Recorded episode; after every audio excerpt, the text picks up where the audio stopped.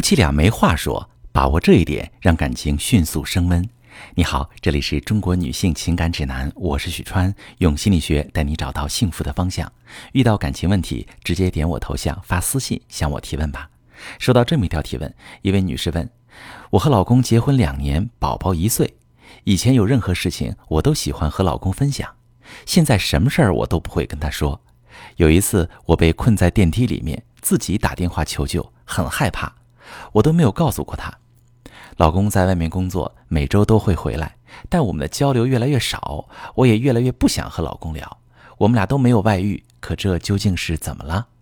好朋友们，不想再分享，通常只有一个原因，就是曾经你分享的时候没有得到正向的回应，这让你对分享的结果形成负面预判，所以你就不想再分享了。就拿你被困在电梯里这件事来说，你很害怕。你想告诉老公：“天哪，我居然被困在电梯里，我好怕。”如果你老公说：“亲爱的，别怕，我在呢，不会有事的。”你打求救电话了吗？是在等救援吗？咱俩保持通话，我陪你一起等。如果是这样，你一定会联系老公。但是你根据过往的经验，你知道一旦你联系老公，老公的回应会是负面的。比如你困在电梯里，给我打电话有什么用？你给救援打电话呀，我正忙，我先挂了。这点事儿你都处理不好，还告诉我？其他事其实也一样。你吃了好吃的蛋糕，看到路边漂亮的花儿，起初你都在第一时间分享给老公，但是他不是不回复，就是说你给我看这个干嘛？久而久之，你就失去了分享的意愿。以后再遇到什么事时，你就会不由自主的以老公的思维衡量这件事该不该说。他觉得不重要的、不感兴趣的，你就憋回去不说了。反正说了也是碰一鼻子灰。如果夫妻日常互动是这样，即使短期内可以相安无事，但发展下去，夫妻之间的感情流动就会渐渐停止，双方对彼此都没有精神上的依恋和依赖，各自为政，各行其事。这个习惯一旦形成，遇到真正需要一起面对、共同商量的事儿，也很难本着共同利益为彼此考虑，不是针锋相对。就是一方委曲求全。如果排除你和老公曾因为某些矛盾而形成隔阂，出现这种现象，通常是因为你老公从小的生活环境使他习惯了不分享日常琐事的思维模式。比如，他的原生家庭是父严母慈，父亲平时作为家庭支柱不苟言笑，压力自己扛，没大事儿不开口；母亲任劳任怨，低头照顾家，没有大事儿也不轻易开口。当他跟父母分享自己的事情时，得到的回应要么是“你自己去一边玩，别打搅我，没看见我正忙着呢吗？”要么是“净说些没用的，你功课做完了吗？”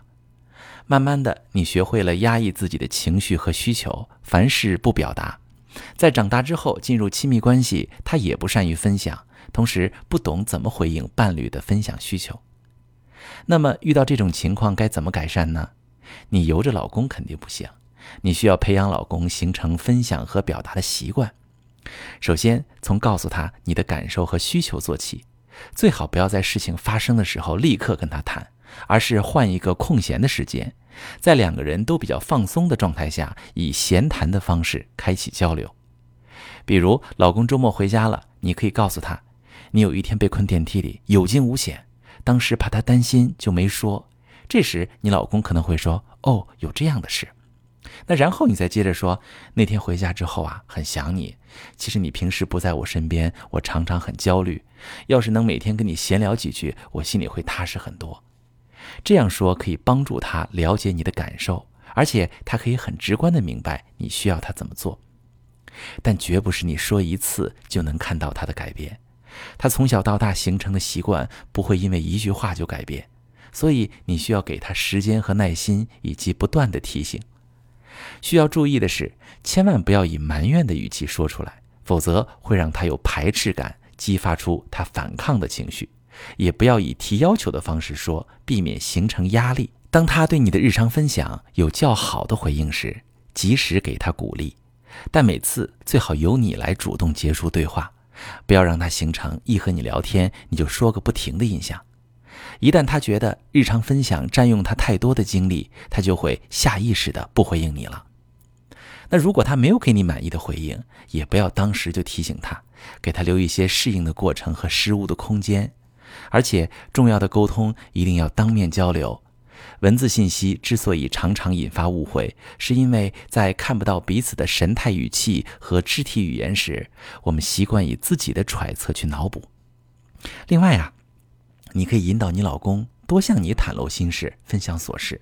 我跟你讲，其实大多数男人都不擅长表达感受，因为男性往往从小就被教育要隐藏自己的感受，不动声色、临危不乱、深藏不露、运筹帷幄。这些对于他们来说都是成长目标。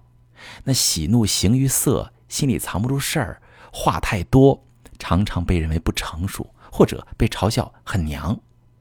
这种深植于内心的观念，会波及到男人日常为人处事的方方面面。就连在亲密关系中，很多男人也下意识的不愿和伴侣分享自己的感受和想法。一方面是因为他不想让伴侣觉得他脆弱窝囊。另一方面，是因为他们觉得说了也没用，没准儿还会被唠叨一顿。